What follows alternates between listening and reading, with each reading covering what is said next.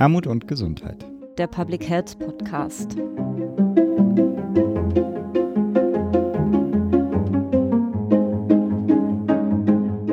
Ja, herzlich willkommen zur 23. Episode des Podcasts Armut und Gesundheit, der Public Health Podcast.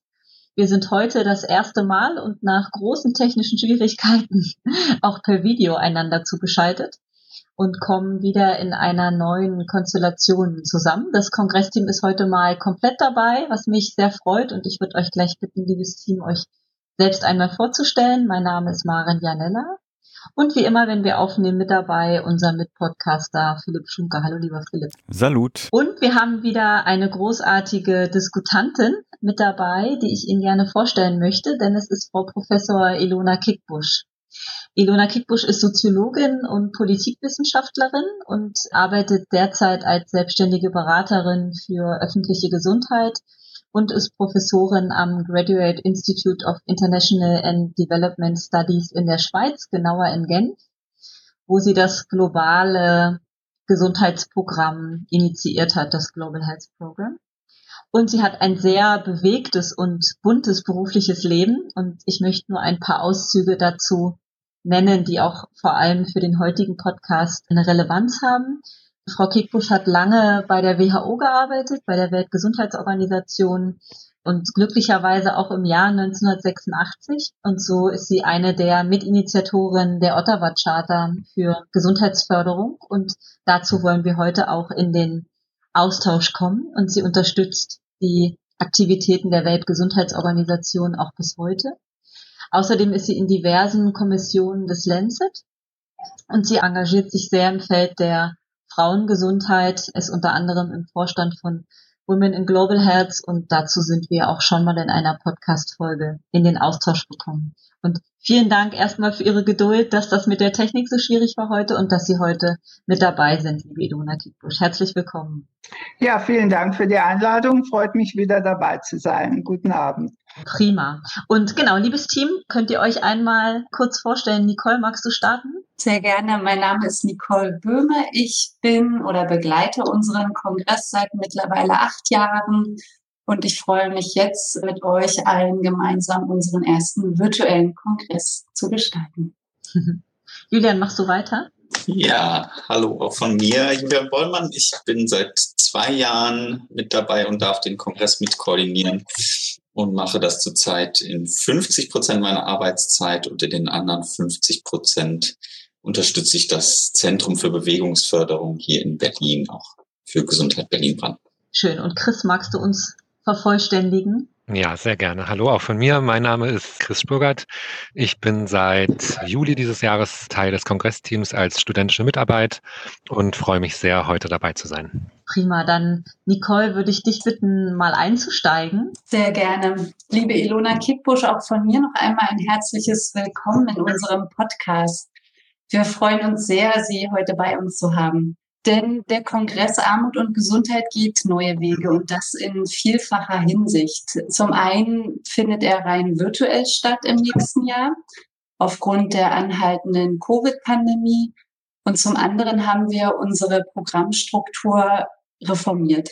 Ursprünglich und viele Jahre wurde das Programm unseres Kongresses entlang von 25 Themenfeldern strukturiert von den frühen Hilfen über Gesundheitspolitik, über globale Gesundheit bis hin zu den Ansätzen der Gesundheitsförderung und Prävention bei wohnungslosen Menschen.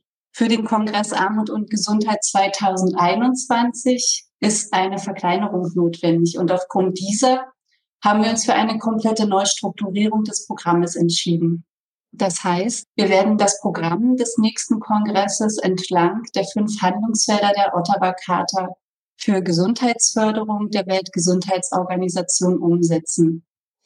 Das sind fünf Handlungsfelder, und zwar eine gesundheitsfördernde Gesamtpolitik entwickeln, gesundheitsfördernde Lebenswelten schaffen, das Handlungsfeld gesundheitsbezogene Gemeinschaftsaktionen unterstützen das Handlungsfeld persönliche Kompetenzen und Fähigkeiten entwickeln und Gesundheitsdienste neu orientieren.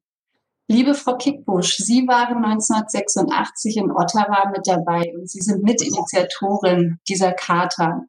Können Sie uns etwas mitnehmen und in den Spirit von damals? Das Ergebnis dieser ersten internationalen Konferenz der Weltgesundheitsorganisation wird häufig als der Beginn einer Abkehr der damals vorherrschenden, eher pathogenetisch geprägten Prävention hin zu einer eher salutogenetisch geprägten Gesundheitsförderung benannt.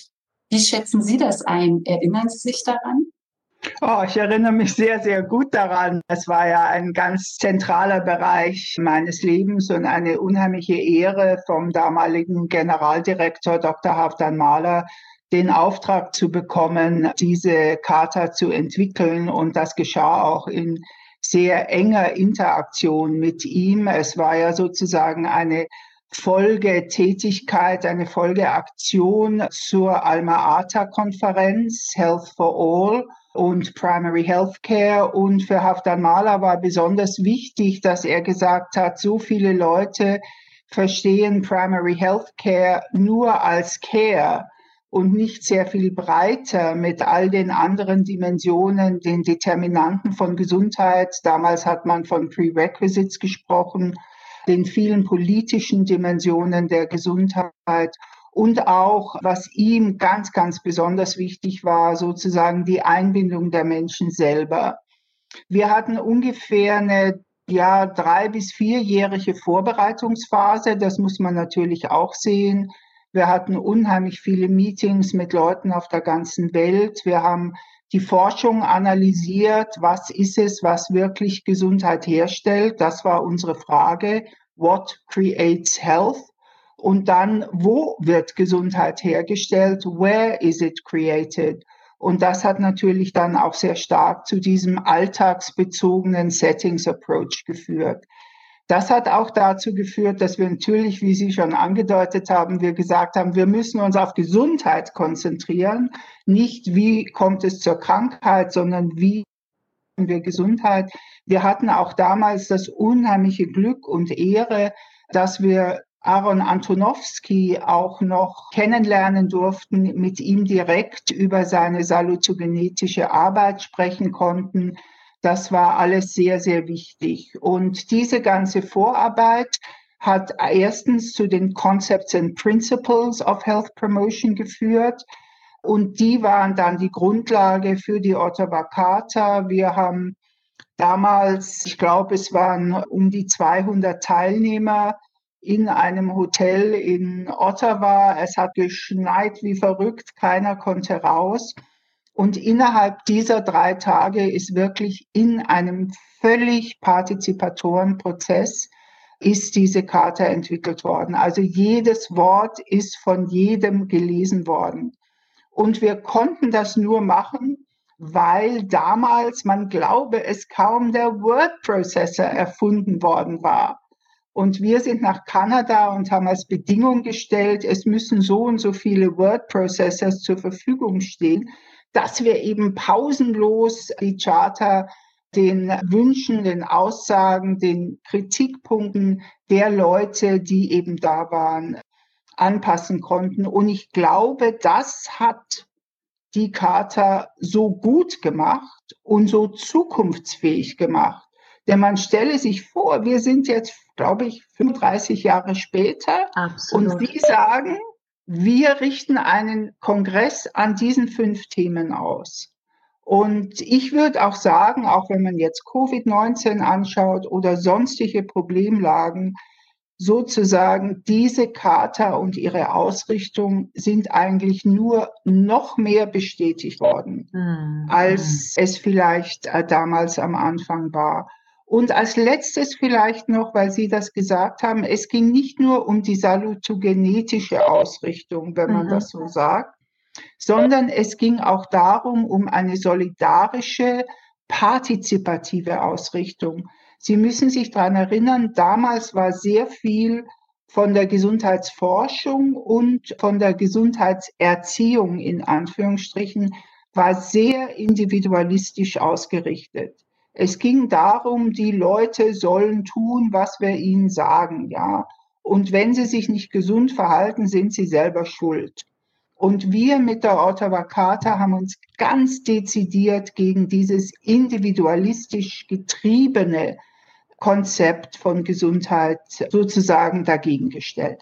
Vielen Dank, das sind wirklich unbezahlbare Einblicke in den Geist und in die Zeit damals. Sie sagen, es ist 35 Jahre her. Chris, 35 Jahre später studierst du Public Health und machst im Rahmen von Teamsitzungen immer wieder deutlich, dass die Charta eigentlich aktuell ist wie nie. Zumindest rezitierst du immer mal wieder. Du hast auch noch eine Frage an Frau Kickbusch. Genau. Ja, bei mir ist es jetzt ziemlich genau ein Jahr her, dass ich das erste Mal von der Charta gehört habe. Und bei mir im Studiengang Public Health hier in Berlin war das, glaube ich, so der meistverwendete Begriff des ersten Semesters. Und Sie haben es jetzt gerade schon einmal angedeutet, aber jetzt vielleicht nochmal konkret. Was würden Sie sagen, worin sehen Sie die Aktualität, beziehungsweise sind die Inhalte der Charta denn noch aktuell? Ja, ich würde sagen, alle Inhalte sind aktuell, Manche sind aber ganz besonders wichtig. Das eine ist, Sie werden sicher wissen, dass der Generaldirektor der Weltgesundheitsorganisation sehr deutlich sagt, Health is a political choice. Es geht darum, politische Entscheidungen für die Gesundheit zu treffen.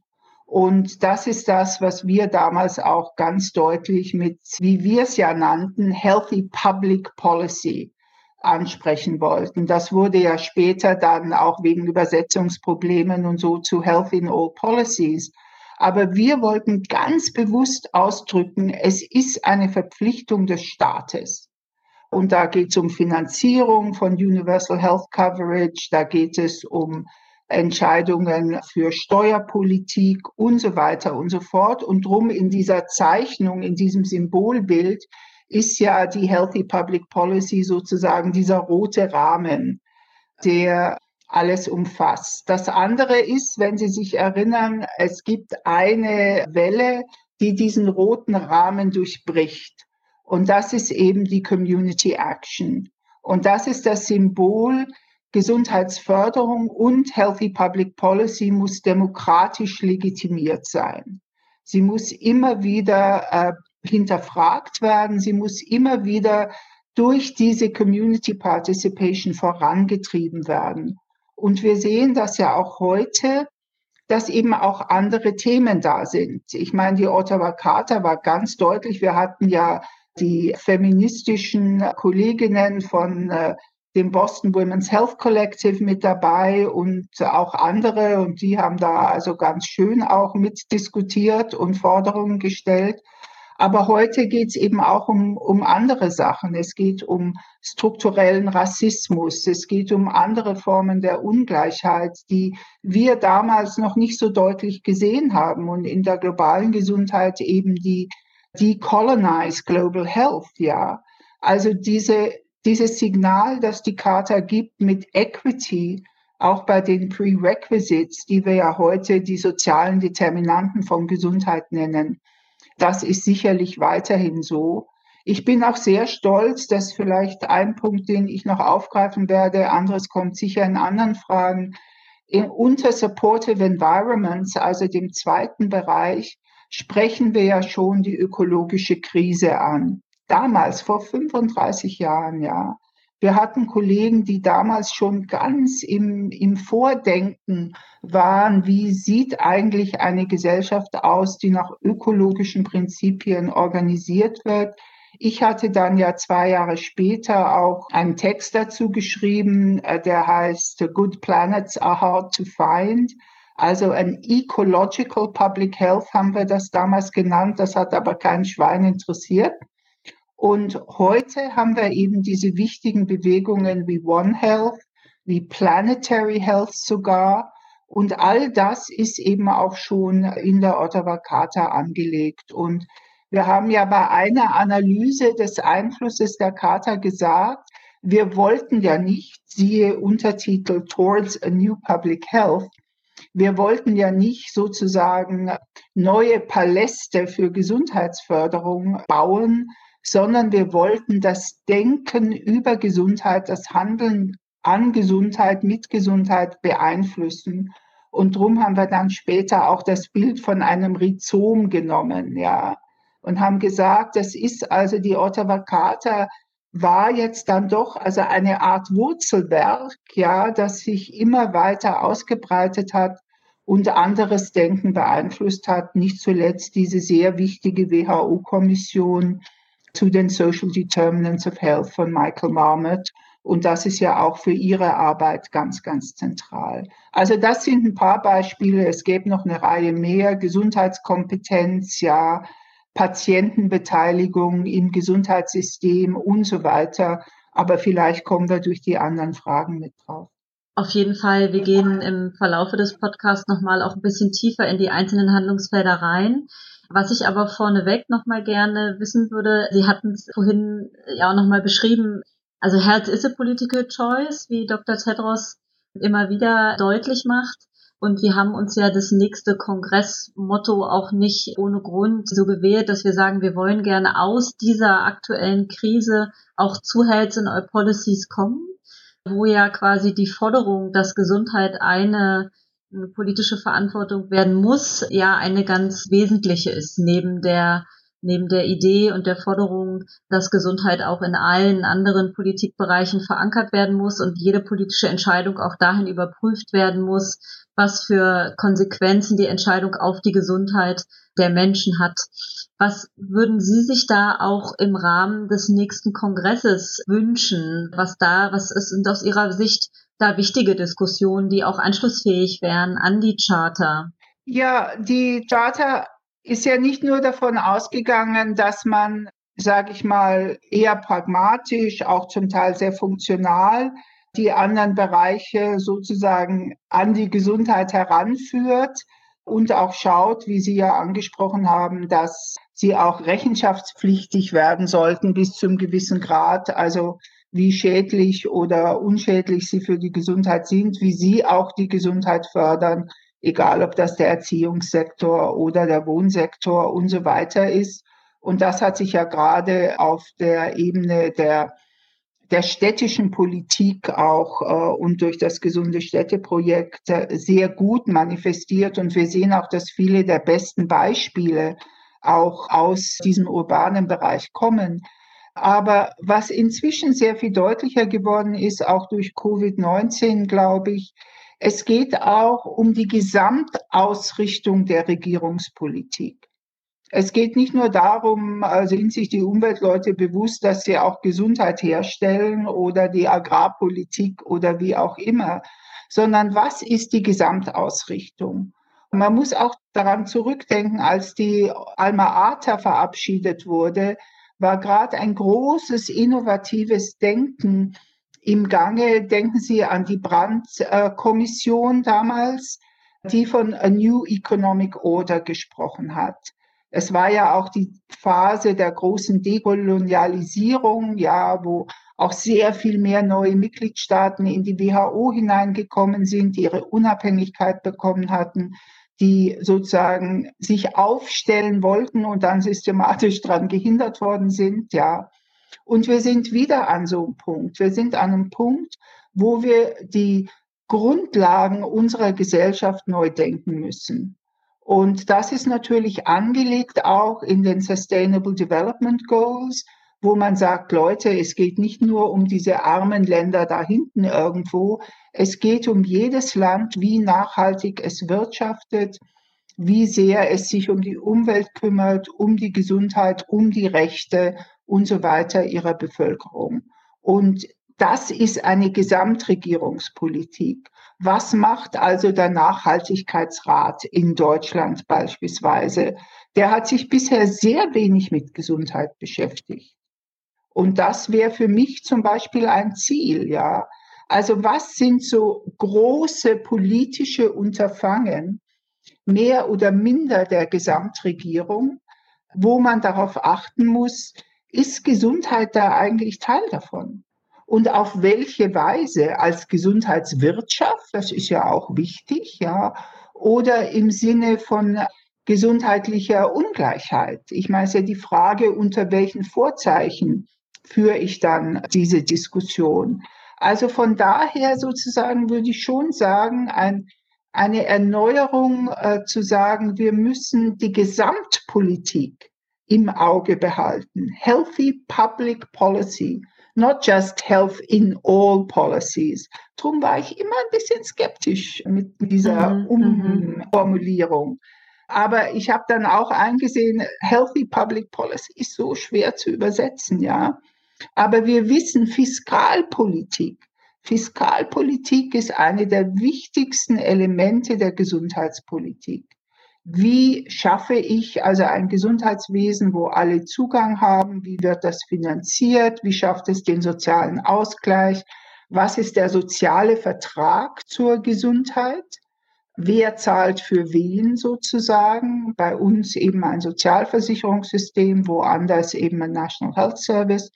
Solche Fragen, die Steuerpolitik, die kommerziellen Determinanten von Gesundheit. Und drum vielleicht auch noch mal eine Sache, die ich persönlich finde, manchmal im Laufe der Zeit mit Gesundheitsförderung, als es sich professionalisiert hat, verloren gegangen ist. Ich kann Ihnen sagen, wir waren eine verdammt politisch orientierte Gruppe, die damals in Ottawa zusammengekommen ist, inklusive Haftan Mahler selber, ja.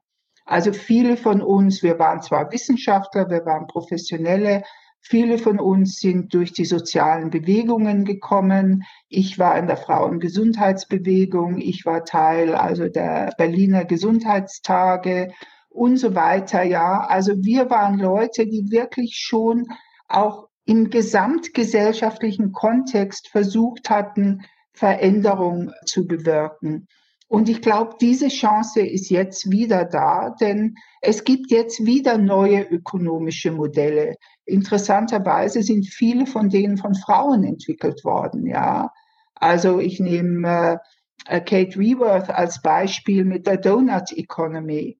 Also eine neue Art, auch ökonomisch zu denken, nachhaltig zu denken und unsere Gesellschaften eben auf eine Art zu organisieren, die diese soziale Solidarität auch ermöglicht. Spannend und genau dieses offene Fenster gerade nehmen wir auch wahr und wir hoffen auch über den Kongress und die Neustrukturierung auch nochmal einen Beitrag zu leisten. Einerseits durch diesen Veränderungsprozess an und für sich, der nochmal auch uns eine andere Form der Aufmerksamkeit schenkt, als, äh, als es vielleicht in den Jahren davor der Fall war, aber auch nochmal zu gucken, was sind denn anschlussfähige Konzepte und wie können wir denn denen auch ein Stück weit Vorschub leisten und Diskussionen, die, die es lange gibt, die zum Teil nicht mehr geführt wurden, äh, die jetzt wieder notwendig sind, nämlich genau das, was Sie sagen, dass man sein Handeln auch nochmal als, äh, als Akteur im Bereich Public Health, im Bereich Gesundheitsförderung, Prävention nochmal auch stärker in einem politischen Kontext sehen sollte und dass halt nicht, nicht sein eigenes Handeln quasi nicht losgelöst funktioniert von, von anderen, ja, genau. von anderen. Ja, und ich finde es eben sehr spannend, dass das Land Finnland, das ja auch mhm. am stärksten Health and All Policies vorangebracht hat, dass das dann auch in die Europäische Union hineingebracht hat, wie Sie wissen, dass Finnland jetzt letztes Jahr bei der Präsidentschaft wiederum ein neues Konzept, einen neuen politischen Zugang vorgelegt hat, nämlich die Economy of Well-Being. Und äh, ich glaube, das ist ein Ansatz, mit dem sollte sich der Kongress auch auseinandersetzen. Sie wissen, Neuseeland hat entwickelt ein sogenanntes Well-Being Budget auch. Auch einige Städte haben das getan. Das ist jetzt auch durch Covid zum Teil ein bisschen im Hintergrund geraten. Aber Neuseeland sagt jetzt nicht, wegen Covid schaffen wir das Wellbeing-Budget ab, sondern jetzt wird es erst recht wichtig. Und die äh, Premierministerin hat ja die Wahl auch damit gewonnen, ja. Also ich glaube, äh, dieser, dieser breitere Kontext und die Rolle, die äh, Gesundheit da spielt, die auch ganz anders ist als diese simplistische Diskussion, ja, wollen wir die Gesundheit schützen oder unsere Ökonomie? Ja. Also das ist ein, ein Gegensatz, wo man immer deutlicher sieht, dass, dass der sich eben auf Dauer so nicht halten lässt. Und darum gibt es auch kein Back to Normal. Ja, wir wollen nicht Back to Normal. Thank you very much. Ja, wir wollen voran. Wir wollen a New Normal. Wir wollen uh, Forward to the Future. Und, äh, und das sind auch Überlegungen, die zurzeit in der Weltgesundheitsorganisation ablaufen. Ich hatte ja gefordert, dass es einen Chief Economist geben sollte, der oder die sich dann also mit solchen Fragen beschäftigt. Und das ist jetzt auch in Arbeit und wird sicher bald auf den Weg kommen. Aber mit neuen ökonomischen Modellen, nicht mit den alten, die wir ja zur Genüge kennen. Super. Und Julian, wollen wir mal ein bisschen in das neue Programm reinschauen und mit Frau Kickbusch nochmal zu den einzelnen Handlungsfeldern sprechen? Das fände ich super.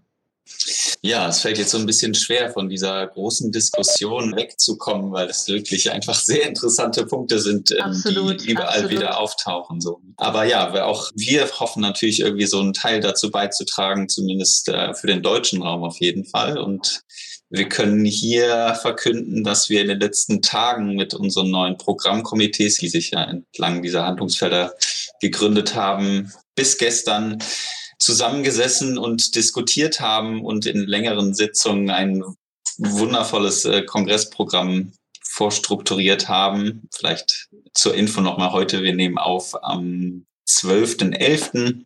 am Nachmittagabend. Genau, mit echt tollen Veranstaltungen. Wir haben um die 80 Veranstaltungen konzipiert. Und äh, jetzt auch vielleicht nochmal eine neue Info für alle die uns schon länger verfolgen. Wir hatten ja immer von zwei Tagen gesprochen und äh, 80 Veranstaltungen. So viele tolle Veranstaltungen wollen wir gerne dann auf drei Tage verteilen. Wie das genau ausgestaltet wird, gucken wir dann. Aber genau, das vielleicht auch nochmal eine spannende Neuerung. Mit Ihnen, Frau Kickpush, weil Sie ja die Expertin sind, würden wir dann in diese einzelnen Handlungsfelder gerne nochmal so explizit reingucken und uns die einzelnen Handlungsfelder vielleicht ein bisschen anteasern, was wir so darstellen können und wie Sie das sehen, was die da für spannende Punkte vielleicht auch haben. Das erste Handlungsfeld, was bei uns so getagt hat, war auch das, was Sie eben als ja eines der herausragenden nochmal auch dargestellt haben, das äh, Handlungsfeld zur Entwicklung der gesundheitsförderlichen Gesamtpolitik. Und auch hier vielleicht nochmal ein Verweis auf die letzte Podcast-Folge, wo wir zusammensaßen mit Akteuren des äh, Zukunftsforum Public Health, die sich ja für eine Public Health Strategie in Deutschland äh, zusammensetzen und einsetzen. Und da ging es auch um das Window of Opportunity, was hier gerade auch schon Gesprächsthema war. Und auch dazu können die Teilnehmenden des Kongresses im März mit den Akteuren des Zukunftsforums ins Gespräch kommen. Und das ist ja jetzt auch gerade nochmal unter der Situation dieses Win of Opportunity. Wie sehen Sie das? Ist das wirklich auch so da, um dieses äh, New Public Health äh, nochmal new zu machen? Und wie ist da die Rolle von Public Health? Also in Rolle. In Zeiten von Covid ist ja jetzt wieder dieser Gedanke Gesundheit ein bisschen in den Hintergrund gerückt, sondern es ist wieder sehr auf die Krankheit zentriert. Ist das ein schlechter Einfluss oder können wir daran weiter wachsen? Ja, ich sehe es vielleicht nicht ganz so. Ich meine, natürlich redet jeder von Covid-19, das ist klar. Was macht das Virus und was macht es mit mir und mit anderen? Aber es ist doch so, also zumindest aus der Perspektive, wo, wo ich sitze, hat doch also dieses Virus sehr, sehr viele virulente Public Health Fragen in den Vordergrund gebracht. Das hat gezeigt, Ungleichheit ist da und die Armen sterben früher und werden mehr krank. Also Punkt eins, das hat, hat es uns gezeigt. Punkt zwei, der Gesundheitsminister allein reicht nicht aus, ja. Und es braucht andere Ministerien, es braucht einen Finanzminister, gerade wenn man wie der Generaldirektor WHO sagt, there is no health security without social security. Mhm. Das sind ganz wichtige äh, politische Entscheidungen. Und es geht nicht, und das haben wir gesehen, ohne die Regierungschefs selber, wir haben gesehen, dass in den Ländern, wo die Regierungschefs oder Chefinnen mit der Bevölkerung direkt auch kommunizieren, versuchen zu erklären, ja, also dass wirklich Gesundheit zur Chefinnensache geworden ist. Und ich glaube, auf diesen Dingen muss man aufbauen. Zugleich ja. ist es so, dass, und zumindest in Deutschland, aber auch in anderen Ländern, es hat die Schwäche des Public Health Systems aufgezeigt. Mhm. Und hier müssen wir ansetzen. Und wenn der deutsche Gesundheitsminister sagt, es gibt vier Milliarden für das Public Health System, dann müssen wir dran sein und sagen, ja, okay, werden die nur in Digitalisierung gesteckt oder werden die gesteckt auch in eine neue Form der Organisation der örtlichen Gesundheitsämter, der interdisziplinären Aufstellung von solchen Ämtern, von Ämtern, die nicht mehr ein Amt sind, ja, sondern wirklich äh, auf eine andere Weise mit der Bevölkerung kommunizieren. Ich glaube, da muss die Stimme wirklich ganz, ganz laut werden, zu sagen, toll, dass ihr Public Health entdeckt habt, auch toll, dass das RKI gestärkt wird, aber bitte macht dieses RKI eben auch zu etwas anderem, das mit breiteren Themen arbeiten kann. Ich meine, ich persönlich fand es unheimlich spannend. Wann war das? Vor ungefähr einem Jahr, als das RKI eine Sendung zur Ungleichheit im deutschen Fernsehen hatte. Ja, hm, ich weiß nicht, ob das jemand von Ihnen gesehen ja. hatte. Das hm. war eindrucksvoll, ja wie am Schluss, wer sozusagen, who was left behind im Sinne der Sustainable Development Goals. Ja. Solche Sachen muss man machen. Ja, die Rollen nochmal der, der Institutionen auch neu denken. Unbedingt. Das ist ganz spannend, genau. Wir haben äh, im zweiten Handlungsfeld das Handlungsfeld zu den gesundheitsförderlichen Lebenswelten, äh, wo Sie auch schon die ökologische Krise ähm, reingesprochen haben.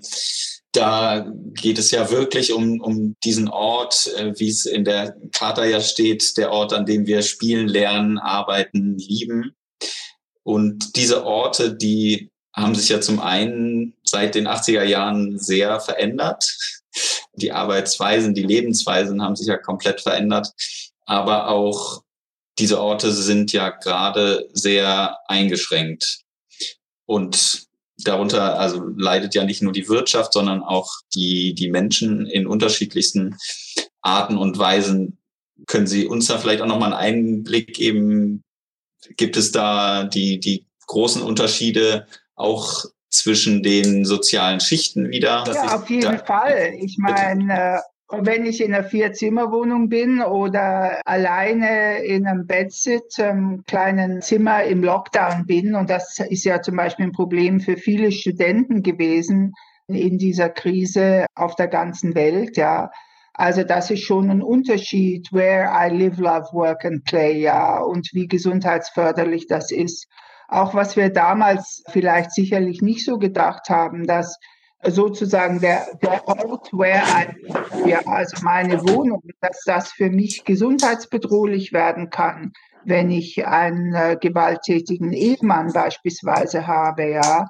Also auch die ganzen Mental Health Probleme, die daraus kommen, dass ich aus einem bestimmten Setting nicht mehr herauskomme, ja. dass ich also gefangen bin, sag ich fast, in diesem Setting. Da hat es ja sehr, sehr viele Beispiele gegeben. Wir haben natürlich auch gesagt, andererseits lernen wir auch jetzt durch die neuesten Daten mit den Superspreadern und so weiter, wie wichtig Settings sind. Where do people play? In Sportstadien. Where do people play? In, in Bars, ja. Also, äh, dass man also wirklich anfängt zu verstehen, ja. And where and how do people love? Ich meine, was ich mir anhören musste, weil wir das Wort Love in die Charta geschrieben haben und dann ging es mit der AIDS-Krise los, ja. Mhm. ja da ging es ja das genau darum. Und äh, dann kommt natürlich noch hinzu, Sie sagen, die Settings haben sich sehr stark verändert. Wir haben ja dann so ein bisschen mit rumgespielt und haben äh, angehängt, where they shop where they Google, where they travel. Und äh, auch das hat sich ja jetzt äh, in der Krise gezeigt, also wie wichtig, unwichtig ist Konsum, wie gefährlich sind Konsumorte, ja, wo ich einkaufe.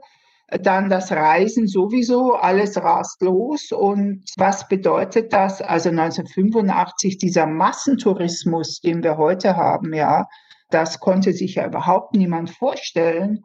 Und dann natürlich sozusagen die ganze Online-Welt, auch mit ihrer Desinformation. Und die WHO hat ja gerade auf die sogenannten Infodemics hingewiesen.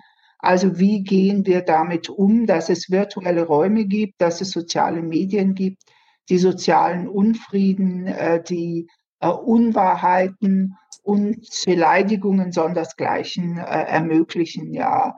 Und das sind alles neue Dimensionen dieses Settings-Ansatzes, die Sie sicher auf verschiedene Weise aufgreifen werden.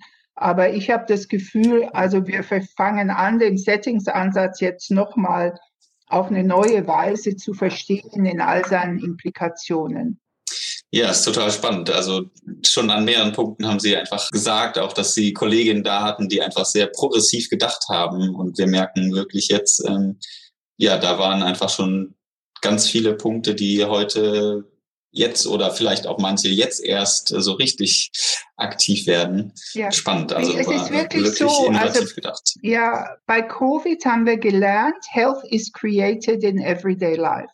Mhm. Und wenn man ja. dieses Everyday Life und die Gefahren jetzt bei einer Infektionskrankheit zum einen nicht ständig mit den Leuten diskutiert, dann läuft schief. Das haben wir ja zum Teil gesehen. Mhm. Aber das gilt natürlich auch für jede nicht übertragbare Krankheit, ja. In everyday life, wie ich einkaufe, wie ich esse, wie ich koche und so weiter. Und ich glaube, das muss wirklich rüberkommen und wir müssen Covid nutzen, dass mhm. wir diese Message rüberbringen in everyday life und dann auch wieder übertragen auf die eben auch gerade angesprochenen äh, nicht übertragbaren Krankheiten. Ne? Absolut. Das da genauso. Ja, da haben wir ja angefangen, ja. Genau. Wir dachten ja, das andere es und dann, also zumindest für uns, ja. ja. Und, äh, und dann, wie gesagt, als erstes kam AIDS und jetzt äh, eben ganz besonders Covid. Ja. Schön, vielen Dank. Das dritte Handlungsfeld, was wir aufgenommen haben, sind die gesundheitsbezogenen Gemeinschaftsaktionen. Also gefühlt geht es so ein bisschen eigentlich in das vorherige mit ein und äh, verstärkt es nochmal. Und von den Kongressbeiträgen her geht es hier auch sehr in diese partizipative Richtung, ne? also partizipative Forschung oder partizipative Projekte, die wirklich schön diese Gemeinschaftsaktion nochmal unterstreichen. Dieser partizipative Ansatz, den wir ja auch irgendwie immer mehr mitbekommen, auch jetzt nochmal durch die Verleihung des äh, Carola Gold Preises an Gerda Holz und Michael Marmot, äh, die sich ja auch sehr mit diesem Thema und auch schon lange Michael auseinandersetzt. Hm. Was habe ich gesagt? Michael Marmot, der wäre auch Marmot. sehr prädestiniert, auch, aber Michael Wright hat ihn bekommen. Michael Wright, Entschuldigung, genau. Michael Wright, ja. Da war ich, äh, genau, ähnliches Thema. Aber denken Sie auch, das ist die Besonderheit, die dieses Handlungsfeld ausmacht, also dieser partizipative Ansatz, dass man wirklich auf Community-Ebene arbeitet? Ja, ja, das sowieso. Und ich glaube, das ist ja auch in, in sehr, sehr vielen Bereichen auch aufgezeigt, wobei es nicht nicht nur um Community-Arbeit geht, sondern es geht um politische Arbeit, es geht um Advocacy. Wir hatten damals natürlich wirklich Gesundheitsbewegungen auch vor Augen, ja, mhm. wie die Frauengesundheitsbewegung. Ich hatte ja die Kolleginnen vom Boston Women's Health Collective erwähnt. Wir hatten die ersten Umweltaktivisten bei uns und so weiter. Natürlich äh, gibt es dann also diese ganzen Partizipationsbewegungen. Aber ganz ehrlich, was wir uns nicht vorgestellt haben, ist, dass es andere Bewegungen gibt, dass es Anti-Impf-Bewegungen gibt, mhm. dass es die Art Gegenbewegungen gegen Wissenschaft und gegen Covid gibt, wie es sie heute gibt. Und ich glaube, heute müssen wir uns damit auseinandersetzen, dass erstens Bewegungen nicht immer, ich sag's mal, vorwärtsblickend sind, ja, dass sie für Gesundheit extrem gefährlich werden können und auch, dass sie politisch gefährlich werden können. Und ich glaube, das ist etwas, mit dem wir uns sehr, sehr viel mehr auseinandersetzen müssen und auch überlegen müssen, ja, was ist das? Wie ist das mit dieser Impfgegnerschaft? Aber auch, wer bezahlt diese Bewegungen? Ja, wir mhm. haben auch weltweit eine zunehmende Bewegung äh, gegen das Recht von Frauen auf Abtreibung. Wir haben eine zunehmende Bewegung gegen Sexual and Reproductive Health and Rights. Also ich glaube, unser Problem in Anführungsstrichen sind weniger die, die mit Leuten jetzt äh, gut zusammenarbeiten und dass wir mehr Patientenbeteiligung und was weiß ich alles wollen, sondern da draußen läuft etwas extrem Gefährliches. Extrem mhm. Gefährliches nicht nur für unsere Gesundheit, sondern für unsere Demokratie. Und da müssen wir politisch denken und da müssen wir überlegen, wie ist das ja? Und merken manche Leute überhaupt, wofür sie hier äh, benutzt werden? Und das äh, Wort äh, benutze ich ganz bewusst. Ja, das nächste Handlungsfeld sind äh, zu den persönlichen Kompetenzen und vielleicht hier auch ein spannender Hinweis äh, für die Teilnehmenden. Das ist auch das Handlungsfeld, in dem wir Sie wahrscheinlich auch begrüßen dürfen in einem Beitrag zum Nationalen Aktionsplan Gesundheitskompetenz. Ganz spannende Veranstaltung, die auch schon äh, zum letzten Kongress dargestellt werden sollte und dann leider ja mit dem kompletten Kongress ausfallen musste, freuen wir uns, dass diese Zusammenstellung wirklich von äh, tollen Leuten wieder stattfindet. Gesundheitskompetenz ist ja oftmals sehr individuell gedacht. Jetzt haben Sie aber vorher auch sehr viel eigentlich von diesem Gemeinschaft und Solidargedanken gesprochen und hat sich dieser Begriff Kompetenz auch nach oder vielleicht sogar auch durch das Denken der Ottawa Charta nochmal verändert? Naja, wir sind ja schon auch mit ein paar sozialwissenschaftlichen Theorien an die Ottawa Charta rangegangen. Und es gibt eben immer diese Dynamik zwischen Structure and Agency. Und für uns war es immer so, Menschen sind Handlungsträger. So schlimm mitunter die Determinanten sind, ja, Sie sind nie so, dass Menschen nicht handeln können. Und Menschen müssen ja auch handeln, um zu überleben. Und man braucht diesen Respekt auch vor den Menschen, die in schwierigen Lebenssituationen Kinder großziehen, für die Alten sich sorgen und so weiter, ja. Und mit diesen Personal Skills wollten wir ausdrücken, people have agency und es ist unsere Verpflichtung als äh, Gesundheitsförderer, ihnen auch ein Handwerk dazu zur Verfügung zu stellen, ja. Mhm. Nicht im Sinne, also wir geben dir jetzt Kompetenz, aber wir kümmern uns nicht um irgendwelche rassistischen äh, Strukturen, aber doch auch zu sehen, dass persönliche Kompetenz und Wissen kein Privileg sein dürfen. Ja. Wir müssen Wissen teilen, auch Wissen über Gesundheit. Und, und das ist eben dieser immer sehr schwierige Brückenschlag. Und drum haben sich ja auch viele Gesundheitsförderer, ich sage das mal so, vor diesem Handlungsbereich gedrückt, weil sie eben immer Angst hatten, dass sie dann den Vorwurf kriegen, ach, du bist ein Individualist, ja. Also du willst den Leuten nur ein bisschen äh, Gesundheitserziehung geben und dich nicht ums andere kümmern. Ich glaube, unsere Verpflichtung ist diese diese Interaktion, ja. Denn wir haben wirklich im, im ganzen Bildungsbereich, ja, Bildung muss für alle zugänglich sein. Ja. Und darum geht es darum, welche Strukturen kann man schaffen, dass Gesundheitsbildung, ich nenne es jetzt mal einfach so, auch nicht so schwer zugänglich ist äh, für Menschen. Auch, dass die, die weniger Bildung haben im Gesundheitssystem, nicht völlig allein gelassen werden, ja. dass ihnen vielleicht jemand zur Seite gestellt wird, auch mit Migranten und Übersetzungen und also viele solche Dinge, also Strukturen, also Gesundheitskompetenz soll nicht ein marodes System ersetzen, sag ich mal. Ja, das ist schon mal ganz wichtig. Das andere ist, was natürlich zurzeit eine große Herausforderung ist und auch mit viel Ungleichheit zusammenhängt, ist, je digitaler unser Gesundheitssystem wird, je digitaler Informations- und Wissensvermittlung wird, umso mehr werden wieder eine Reihe Leute äh, ja. außen vor gelassen. Da gibt es dann auch eine Altersdifferenz und so weiter. Also wir sprechen momentan davon in der Gesundheitskompetenzdiskussion, dass eigentlich auch drei Formen von Literacy zusammenkommen, es ist also die Health Literacy wirklich sehr viel solidarischer verstanden, als man manchmal meint. Dann ist es wirklich die Digital Literacy. Mhm. Und da kommen ja noch ganz viele Sachen rein. Also wem gehören meine Daten und was weiß ich nicht alles. Yeah. Aber dann, und das ist, hängt wieder mit unserem vorherigen Thema zusammen, wir haben gesagt, zunehmend braucht es auch die Civic Literacy. Also sozusagen, wie, wie ist das mit uns als, als Bürgern? Wie ist es mit Solidarität in der Gesundheit? Wie ist es, dass wir verstehen, dass ein Versicherungssystem ein sozialer Vertrag ist, ja, wo wir alle zusammen eigentlich drin hängen, ja? Was heißt Wohlfahrtsstaat eigentlich, ja?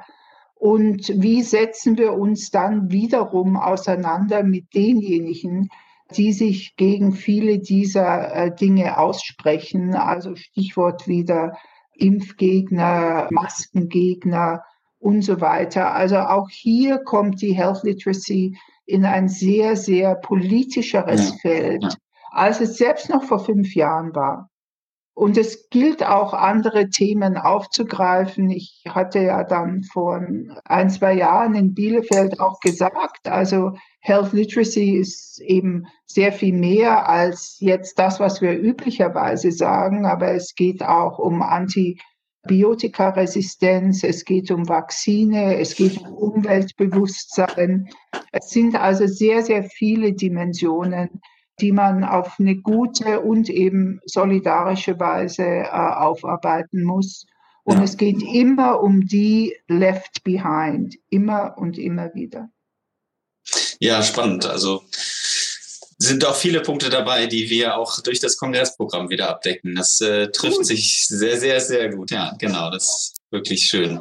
Und der Aspekt der Civic Literacy, äh, ich auch nochmal spannend hier. Wie unterscheiden Sie den zur, zur klassischen Bildung jetzt mal, äh, Bürgerbildung?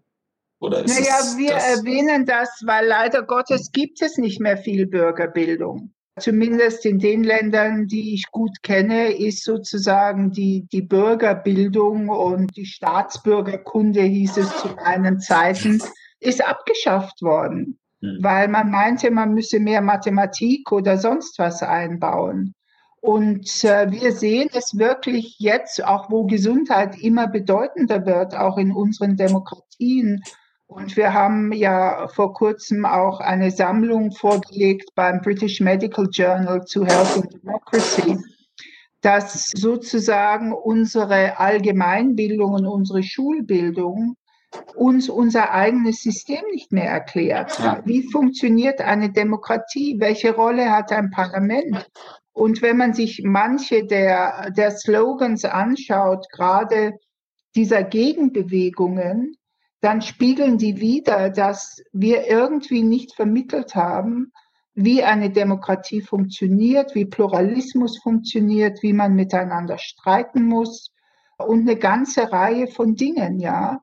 Aber auch was die im Fall Covid, also Notfallgesetzgebung angeht und ähnliches, mhm. ja. Wir haben darüber in der Schweiz gesprochen, die Notfallgesetze in der Schweiz, das Epidemiengesetz ist vom Schweizer Volk angenommen worden. Also das einzige Epidemiengesetz, wo ja. das Volk mitgesprochen hat. Und die deutschen Ärzte, mit auch die Progressiven, wenn ich das Wort verwenden darf, mit denen ich das besprochen habe, denen ist der Hut hochgegangen. Also wieso Otto Normalverbraucher kann doch sowas gar nicht abstimmen? Ja, das wissen nur wir Experten. Aber das Wichtige ist, im Lauf der Zeit jetzt, ungefähr zehn Jahre später, längst vergessen, was es damals abgestimmt hat, ja, dass sie eigentlich die Maßnahmen, die der Staat ergreifen kann und auch zum Teil ergriffen hat, dass sie die gut geheißen haben. Aber mhm. der Staat hat das auch nicht mehr vermittelt. Und das sind diese Auseinandersetzungen, denn das wird nicht die letzte Pandemie sein, mit der wir uns auseinandersetzen müssen. Und wir haben sozusagen ein kleines Wortspiel gemacht. Wir haben gesagt, how do you make democracies pandemic proof?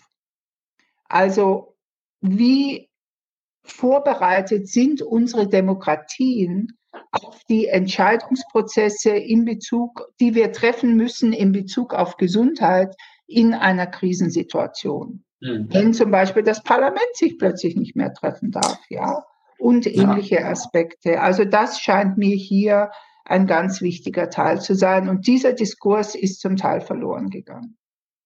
Spannend, vielen, vielen Dank. Das letzte Handlungsfeld haben wir hier noch mit Gesundheitsdienste neu orientieren. Das ist ja auch, Sie, Sie Quetschen Sie ruhig rein. Also so ist die Übersetzung gewesen. Was, wie stehen Sie dazu? Also was, also vielleicht für die Zuhörer, ich sehe hier ein Kopfschütteln von Frau Kickbusch.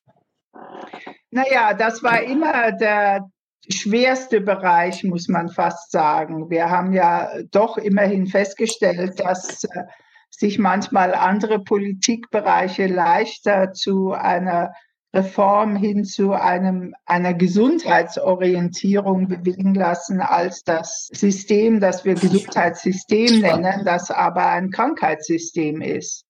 Und dass hier also sozusagen das, das Voranschreiten mit wirklich am schwierigsten war. Man sieht das einerseits natürlich mit den Geldern, die für Public Health oder Gesundheitsförderung und so weiter zur Verfügung stehen.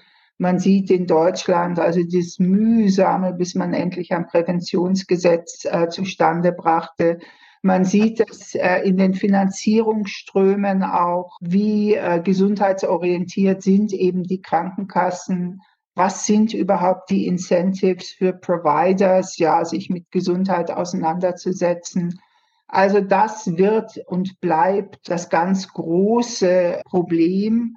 Und mhm. natürlich hinzu kommt, und das ist bei Covid jetzt nochmal deutlich geworden, die unheimliche Hierarchie in diesem System, die Einkommensungleichheiten in diesem System und das Krankmachende an diesem System. Und das sind Sachen, die, die müssen wirklich aufgegriffen werden, ist eben auch die Situation der Pflegenden in, ja. in diesem Bereich. Also da gibt es, also der, der Berg ist riesig, aber das Gesundheitssystem oder das Krankenversorgungssystem ist eines der konservativsten Systeme in unserer Gesellschaft. Und die ganzen Finanzströme sind auf diese konservative Ausrichtung hin angelegt, ja. Und das Interessante ist jetzt, wo ein völlig neuer dynamischer Bereich reinkommt, wie die Digitalisierung, ja. Ob diese Digitalisierung es tatsächlich mitschaffen kann, dieses System vielleicht ein bisschen aufzubrechen, patientenorientierter und so weiter zu machen oder ob diese Digitalisierung dann auch voll und ganz in diese konservative äh, hm. Grundstruktur einfach eingebaut wird und um sie noch zunehmend verstärkt. Ja, und auch wieder Leute in Vergessenheit geraten dadurch. Ne? Also das ist ja auch das Krankmachende, was Sie angesprochen haben, geht ja nicht nur, also geht zum einen in die Richtung der Mitarbeitenden im Gesundheitssystem, aber auf der anderen Seite ja auch an die Leute, die halt nicht partizipieren können an diesem System ja. mit seinen Zugangshürden. Ja, ja. Weil das System ist ja auch immer komplexer geworden. Also drum hatten ja. wir auch bei der Gesundheitskompetenz die Forderung an die Systeme, ja. Also das sozusagen ein gesundheitskompetentes Krankenhaus sozusagen. Also wie finde ich mich da überhaupt durch? Ja, wer hilft mir beim Navigieren? Ja, ich bin eine alleinerziehende Mutter mit drei kleinen Kindern und ich soll mich jetzt in, in diesem riesen Krankenhaus zurechtfinden und keiner kümmert sich drum mhm. und sagt dann, ja, wenn Sie dieses Formular nicht ausgefüllt haben, kann ich Ihnen halt nicht helfen. Gell? Also da ist wirklich sehr, sehr viel zu tun, dass diese Systeme offener, demokratischer, transparenter, und rechenschaftspflichtiger werden. Denn was da zum Teil mit den Finanzströmen in diesem System abläuft und wer sich daran bereichert, das sind Fragen, die müssen wirklich an die Öffentlichkeit und mhm. ich glaube, diese Dinge müssen immer wieder neu diskutiert werden. Und auch, was der Kongress ja auch macht, Julian, ne, ist ja nochmal auch zu gucken, wie besonders vulnerable Zielgruppen, die zum Beispiel gar nicht im klassischen Sinne Teil des Sozialversicherungssystems sind, also wohnungslose Menschen zum Beispiel, wie die auch ihren grundgesetzlich verankerten Anspruch auf körperliche Unversehrtheit, wie dem entsprochen werden kann, wenn sie nicht krankenversichert sind oder Menschen mit unklarem Asylstatus, die über besondere Paragraphen in der Meldepflicht in eine Situation kommen, dass sie quasi im System ja. auffallen und dann auch eine, eine Erkrankung dazu führen kann, dass, äh, dass Menschen abgeschoben werden, weil sie dann äh, ausfindig gemacht wurden und quasi dann anderen Behörden überführt. Also da ist ganz viel, was im nächsten Jahr diskutiert werden sollte und was auch angehen. So, also wir verstehen dieses ganze Handlungsfeld auch bewusst sehr breit. Also zum einen nochmal klassisch zu gucken, wie ist das Krankenversorgungssystem äh, aufgestellt, aber auch unter dieser Frage, für wen ist es jetzt da und für wen sollte es da sein und was für Ansprüche sollte man eigentlich haben als Gesellschaft an Versorgung und an Unterstützung und genau, Gesundheit ist einfach ja. ein Grundrecht. Ja, es ist ein Menschenrecht und Universal Health Coverage drückt das ja auch aus. Ja. Und es ist sicherlich so, dass nicht zuletzt aufgrund der großen Bevölkerungsbewegungen natürlich sehr viel mehr Leute durch diese Netze fallen. Übrigens nicht nur bei uns. Ja, wir haben vor kurzem mit einem afrikanischen Land gesprochen, die gerade so ein Sicherungssystem für ihre Bürger eingeführt haben. Jetzt ist es so, dass die Leute, die aus dem Nachbarland rübergekommen sind, die eben jetzt keine Gesundheitskarte haben, die werden jetzt nicht mehr behandelt. Mhm. Vorher hat man nicht gefragt, ja. ja, bist du aus ja. Land X oder Land Y? Also es kann dann dazu führen, dass ich sozusagen, wenn ich mehr Rechte für meine Bürger entwickle, auch in so einer Entwicklungssituation, dass ich dann äh, plötzlich auch andere ausschließe und mhm.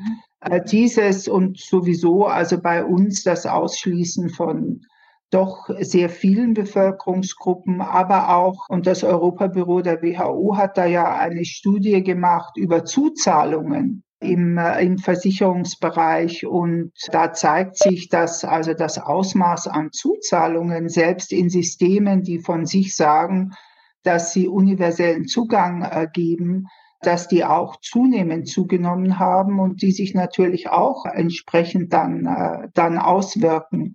Also es gibt diese Stufen sozusagen, diesen anderen Gradienten, ja. Und äh, da haben Sie völlig recht, dass eben auch so ein Kongress wie Armut und Gesundheit sich natürlich immer auch fokussieren wird auf those left behind. Und ich glaube, dass das ist auch dann sozusagen, sag ich mal, das Genetische am, am Kongress, ja, also wie es im Englischen dann immer heißt, it's in our DNA, dass sie natürlich bei all diesen fünf Bereichen immer wieder sozusagen auf diesen Ungleichheitsaspekt hinweisen werden und nachstochern werden. Und das finde ich eben das ganz, ganz Wichtige. Genau, und das haben wir auf jeden Fall auch in 80 Veranstaltungen im nächsten Jahr vor. Und vielen Dank, Julian, für die äh, Fragen nochmal auch zu den einzelnen Handlungsfeldern an Busch und die tolle Ausführung dazu. Ich habe den Eindruck, dass wir ganz schön am Puls der Zeit sind mit dieser Neustrukturierung entlang der Handlungsfelder. Aber Frau Kickbusch, das würde ich Sie zum Abschluss nochmal fragen wollen. Teilen Sie unseren Eindruck, dass wir schon keinen neuen Wein in alten Schläuchen quasi präsentieren, sondern dass wir wirklich am, am Zahn der Zeit sind mit dieser Neustrukturierung des Kongresses an, anhand der fünf Handlungsfelder der WHO. Ja, ja wie ich am Anfang sagte, also es hat ja wirklich sehr, sehr gut überlebt und es gab ja viele Initiativen auch bei internationalen Konferenzen zu sagen, ja, müssen wir die Ottawa Charta neu schreiben. Und man hat eigentlich immer wieder gemerkt, nee, also besser kriegen wir es nicht hin. Natürlich ist es so, dass sich Begrifflichkeiten ändern. Der Kontext ändert sich, das haben wir ja auch angesprochen. Aber wir sehen doch, dass sozusagen diese Grundausrichtungen, diese fünf Handlungsbereiche, die man eben dann auch zusammenbringen muss, dass die wirklich tragen. Und ich glaube, wie wir jetzt diskutiert haben, so zeitgemäße Interpretationen, ja, also Narrative ändern sich ja auch, die hält die Charta aus, ja. Und, und das finde ich selber das unheimlich Spannende.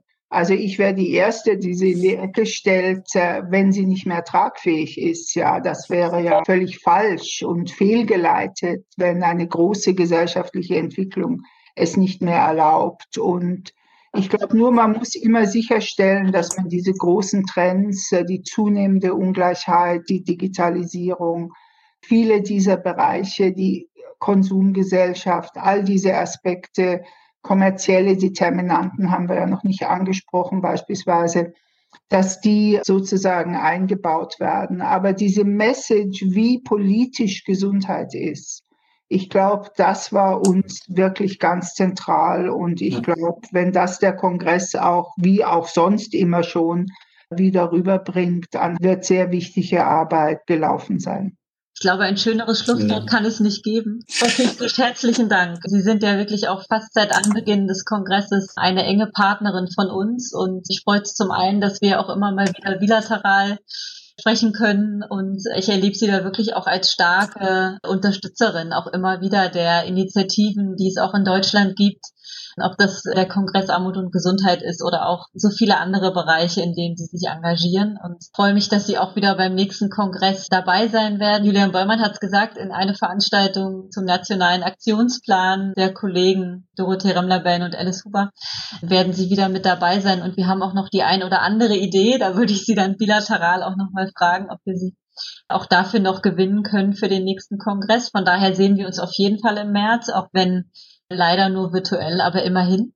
Und dann bleibt mir Danke zu sagen für den Podcast jetzt und für Ihre ganze Zeit und Energie, auch das ganze Jahr hinweg. Das sind ganz besondere Zeiten, aber ich hoffe, dass wir dieses Window of Opportunity, was jetzt gerade für den Bereich Gesundheitsförderung und Prävention und den Fokus auf die sozialen Determinanten, was da ist, dass wir das gut nutzen und in eine New World überführen, die besser ist als die alte. Und wir alle haben Gestaltungsspielraum und den sollten wir gemeinsam nutzen.